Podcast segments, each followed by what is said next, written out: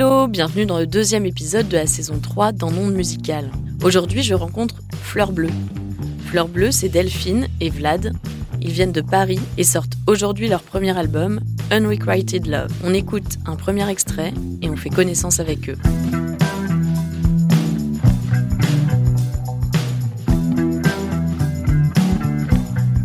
En ondes musicales, présenté par Laurie Vachon.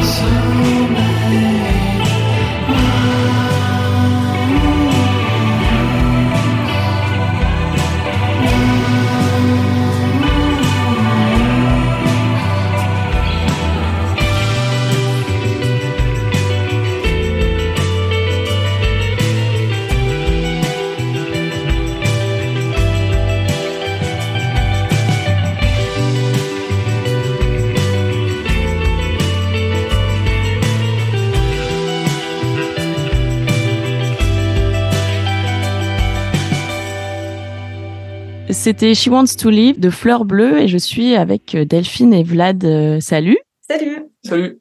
Et euh, je voulais savoir, moi, comment ça avait débuté ce groupe? Comment vous êtes rencontrés que vous avez, vous avez décidé de faire de la musique ensemble? Alors, en fait, c'est marrant parce que les premières fois qu'on s'est rencontrés, à chaque fois, c'était à des concerts. Donc, dès le début de notre rencontre, en fait, on a un peu été, on a été liés par la musique. D'ailleurs, je crois que la troisième fois, c'était, j'étais allé voir Delphine en concert, qui avait un groupe à l'époque. Et euh, en fait, à l'époque, j'habitais pas en France. j'étais là quelques semaines et, et j'habitais à l'étranger. Et Delphine est venue me rendre visite quelques mois plus tard.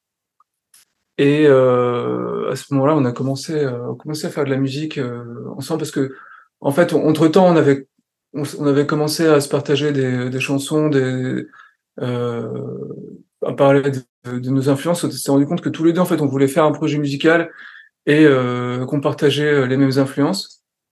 Et quand elle est venue me, me, rendre visite, on a pendant un mois, plus d'un mois, en fait, euh, c'était un peu des, des, des, des vacances euh, prolongées.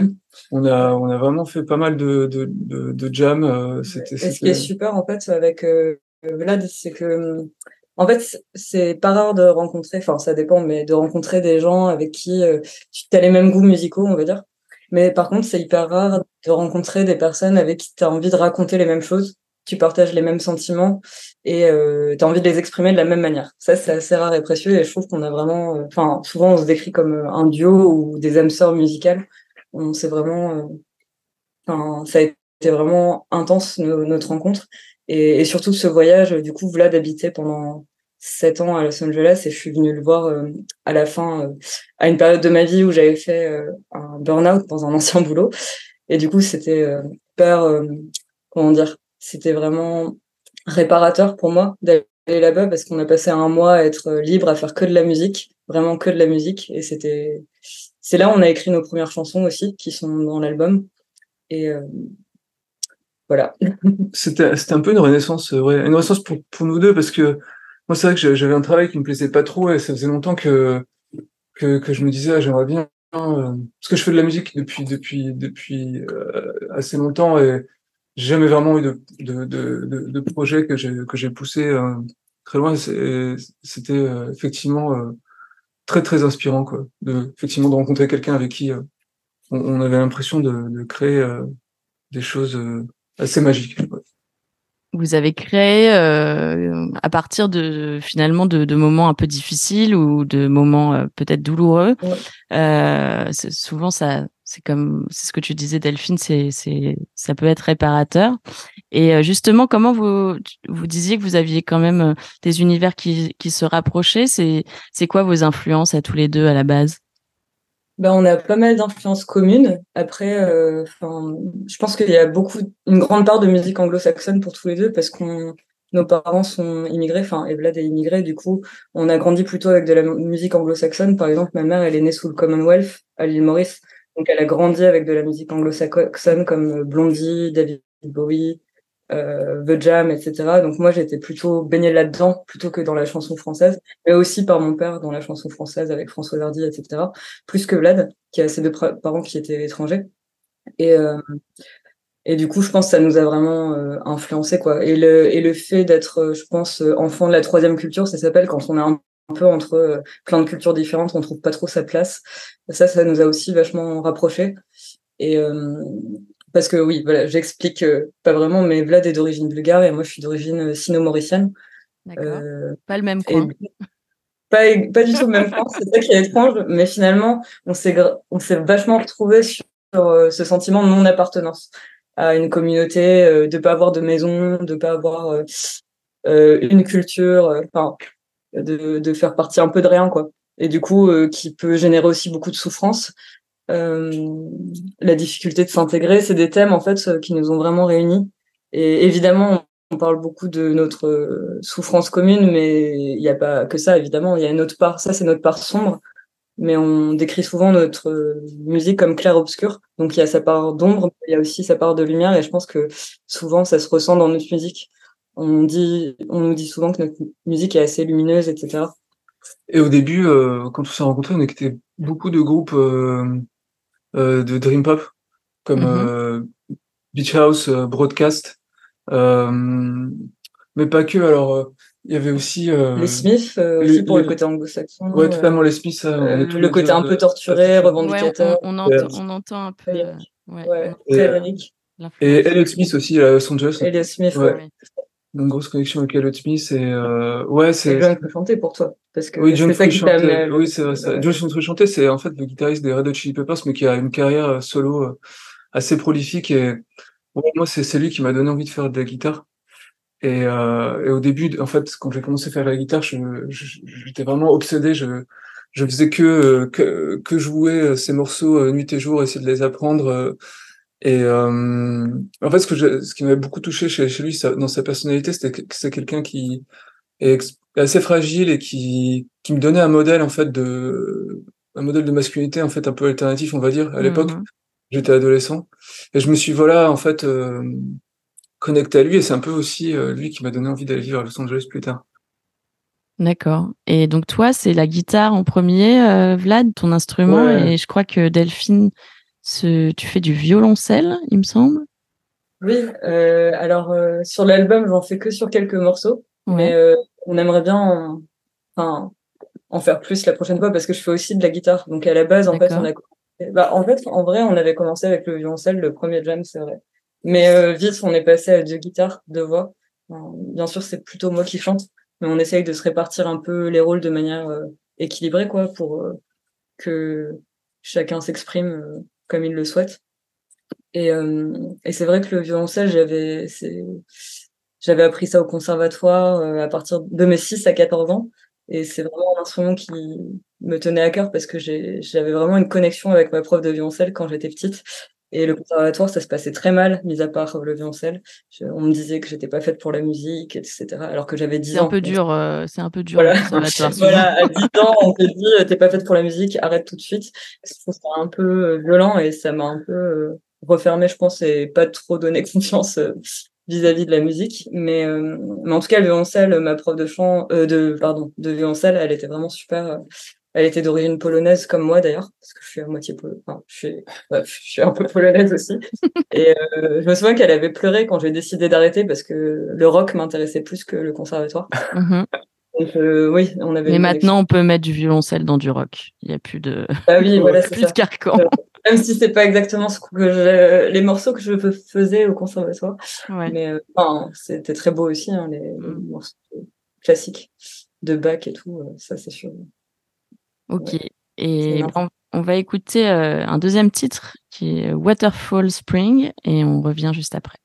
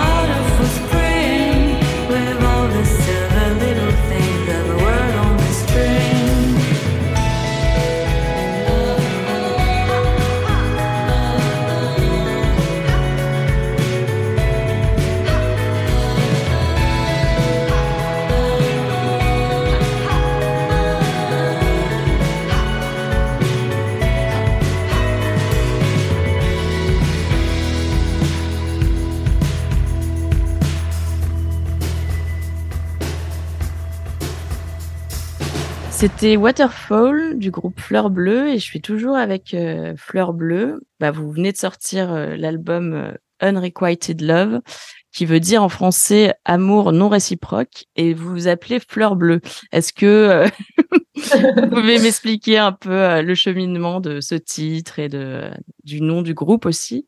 Ouais, bien sûr. on commence par le nom du groupe peut-être? Ouais, vas-y, Bah déjà, Fleur Bleue, c'est c'est un nom qui nous est venu assez naturellement parce que ça, on se reconnaît vachement dans cette expression qu'on trouve très belle. Mmh. Euh, c'est une expression qui désigne généralement les personnes qui seraient très romantiques, voire trop romantiques et très sentimentales, et euh, qui est souvent utilisée de manière péjorative pour désigner des jeunes filles qui seraient trop naïves, etc. Et on voulait un peu, comme on s'identifiait avec euh, ce sentimentalisme-là qui est la matière première de nos chansons, on voulait plutôt le revendiquer euh, que en faire, euh, voilà, que le cacher. C'est pour ça qu'on a choisi ce nom. Ouais. Et en fait, c'est très intéressant parce que Fleur bleue, ça vient d'un écrivain allemand qui s'appelle Novalis, un romantique du, du 19e siècle. Ouais. En fait, pour qui la, fleur bleue symbolisait en fait un, un, passage entre le monde réel et le monde des rêves. Et euh, euh, artistes. Oui, voilà, c'est ça qui le monde, le monde spirituel qui permet aux artistes de, de, de s'élever et de, de, de, trouver leur, euh, leur inspiration. Et en fait, c'est vrai que notre, euh, enfin, on conçoit la musique un peu comme ça, comme une manière de s'échapper au réel et à ses difficultés. Euh, pour euh, pour y trouver un refuge et pour euh, exprimer nos émotions, nos sentiments grâce à l'inspiration qu'elle nous qu'elle nous apporte. Et pour pour en arriver au nom de l'album, Unrequited Love, c'est euh, euh, ce qui veut dire donc amour non réciproque. souvent, en fait, ces sentiments dont on parle et qui nourrissent, ce sont des sentiments de, de non réciprocité. C'est euh, un peu la, la, violence du réel qu'on a tous les deux subi. Et euh, toutes les chansons sont traversées un peu par cette, à leur manière en fait, par, par, cette non réciprocité, mais aussi par une quête en fait du de renaissance, de renaissance et d'un espoir. Ouais, comme je disais tout à l'heure, en fait, on considère notre musique comme clair-obscur. Mhm. Euh, c'est assez onirique comme terme, mais je pense que ça va, enfin, ça nous permet de la définir. Et euh, elle est vraiment, ouais, à la fois sombre et lumineuse par euh, la matière première de sentiments assez forts et négatifs, mais aussi par l'espoir qui en découle. Et, et c'est vraiment des thèmes qui traversent toutes les chansons. Oui, on entend vraiment ça dans la musicalité aussi, dans la musique. Euh, ok, j'aime beaucoup euh, l'explication euh, du de c'est hyper euh, joli cette histoire de rêve et de, de création sur le, le terme fleur bleue.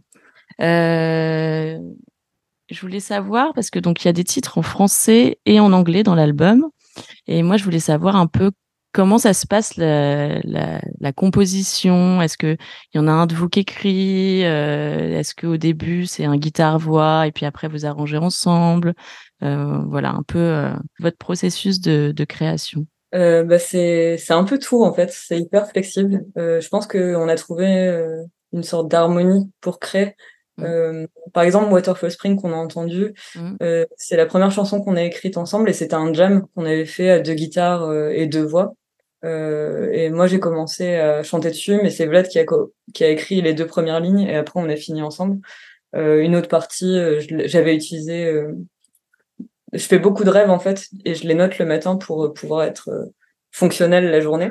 Et donc ça me permet aussi de me baser sur, enfin, de C'est une matière première. pour- voilà, et je les analyse. Et en fait, c'est c'est vraiment cool d'avoir ça pour pour enfin pour euh, pour puiser. euh, pour puiser en fait euh, Ouais. quand je veux parler de certains thèmes que je retrouve dans mes rêves, euh, c'est vraiment euh, mon inconscient qui s'exprime en fait. Et donc euh, parfois euh, c'est moi comme sur les livres qui avait une basse guitare voix qu'on a travaillé ensemble.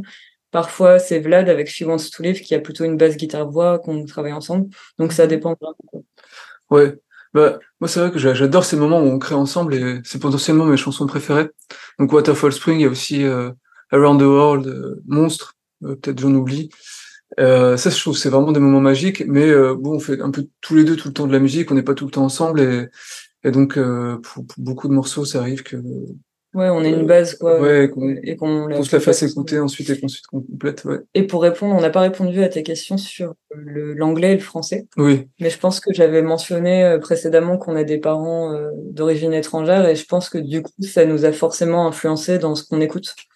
Et, euh, et du coup, euh, je, bah, pour toi, je sais que tes parents, ils écoutent plutôt les Beatles, par exemple. Enfin, ils écoutaient les Beatles. ouais, j'ai j'ai commencé, Voilà. ouais, j'ai grandi avec les Beatles, ouais, beaucoup. Voilà, moi, moi, comme je disais, c'était Blondie, euh, The Jam, les Beatles aussi, David Bowie, etc. C'était des choses euh, qui passaient à la télé euh, sur la BBC quand ma mère a grandi. Donc, euh, il y a des Mhm. choses, euh, enfin, qu'elle réécoutait après quand j'étais jeune, qu'elle m'a transmises de manière inconsciente.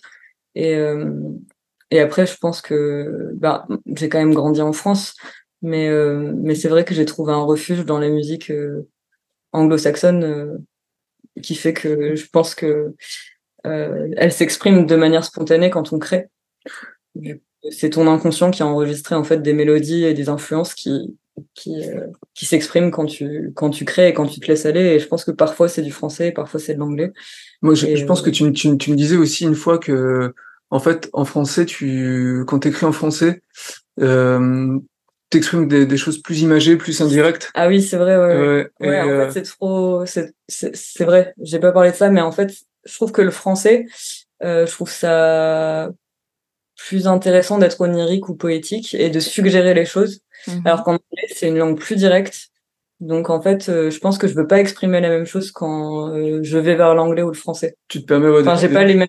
D'être d'être- ouais. d'être plus direct, plus Il y a plus- même des chansons où il y a les deux. Par exemple, l'inconnu sur l'album, c'est une chanson où il y a des refrains en français et des couplets en anglais. Mhm. Et en fait, euh, c'est deux voix différentes. La voix du refrain en français, c'est plus une voix qui est euh, au-dessus du réel euh, et qui parle de- d'un idéal, alors que la voix en anglais, qui est plus tranchante et plus directe dans les couplets, elle parle vraiment de quelque chose d'hyper intime et de manière beaucoup plus crue que dans les refrains.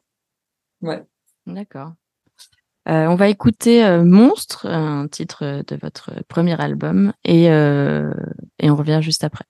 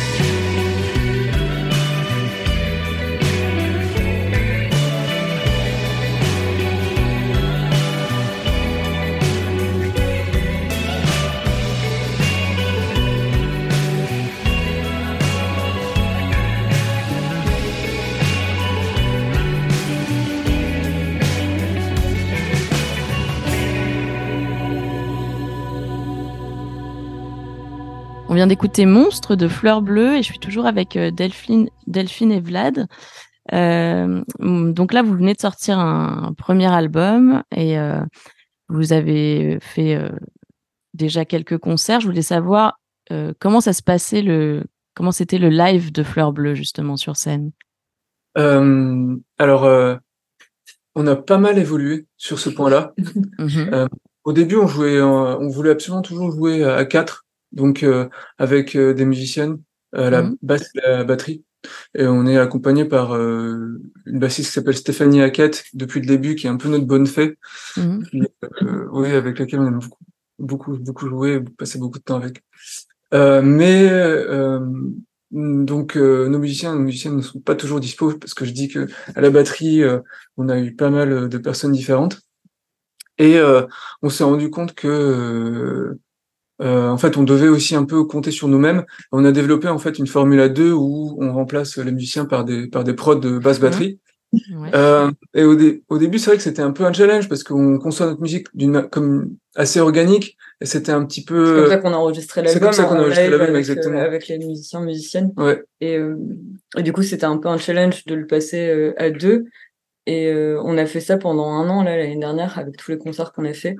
Et, euh, et finalement, on est assez content du résultat parce que euh, bah, c'est sûr qu'on perd forcément euh, quelque chose d'organique, mais on, on trouve autre chose et ça laisse plus de place à nos voix et nos guitares. Mhm. On nous a beaucoup dit aussi que quand on est qu'à deux sur scène, il y a plus d'intimité et de complicité qui est, qui, et, et c'est plus facile pour le public de rentrer dans notre univers. En tout cas, c'est les retours qu'on a eus.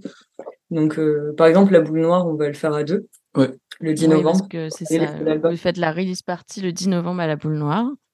exactement. ouais, pour fêter l'album.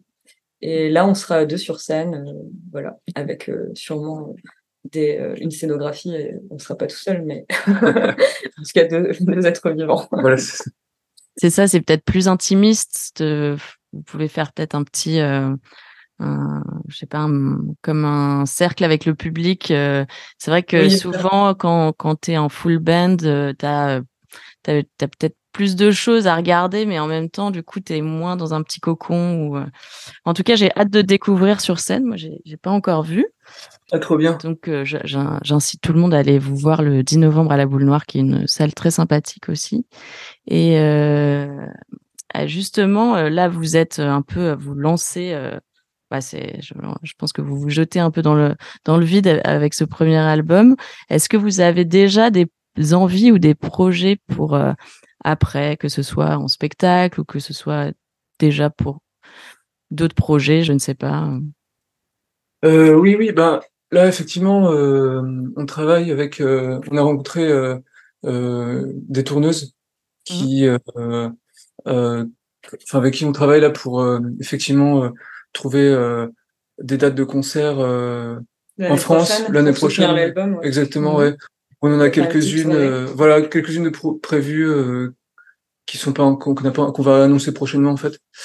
Et euh, et puis on travaille aussi sur euh, la suite, euh, un deuxième album. Enfin, on a effectivement beaucoup beaucoup beaucoup de matériel euh, sur lequel euh, Ouais, on, a pas mal- on a une trentaine de démos là. Ouais, exactement. que Ah oui, ça, ouais.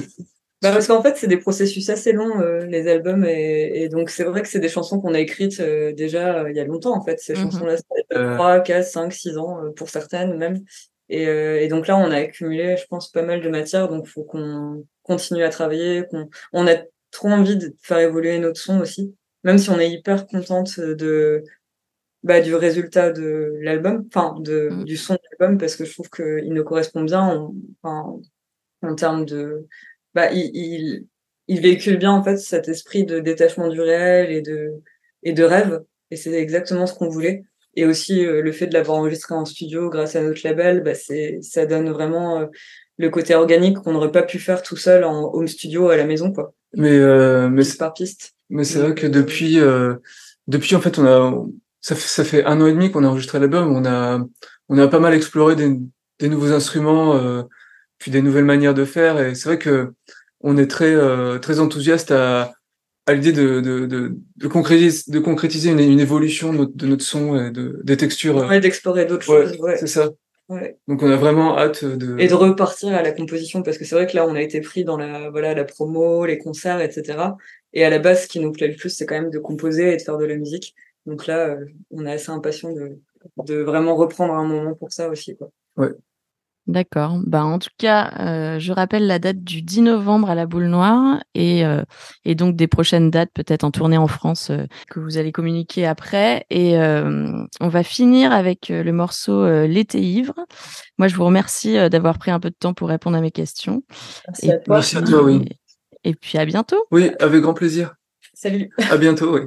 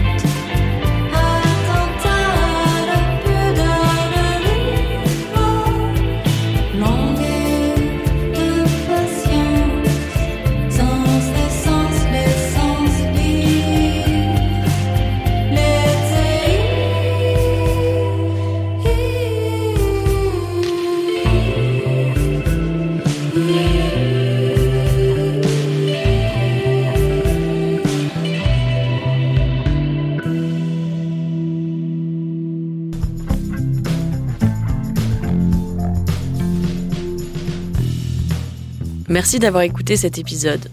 On se retrouve très bientôt avec de nouvelles découvertes musicales. N'hésitez pas à me suivre sur les réseaux sociaux et à mettre vos commentaires. Vous pouvez réécouter les anciens épisodes sur toutes les plateformes de streaming. À très bientôt!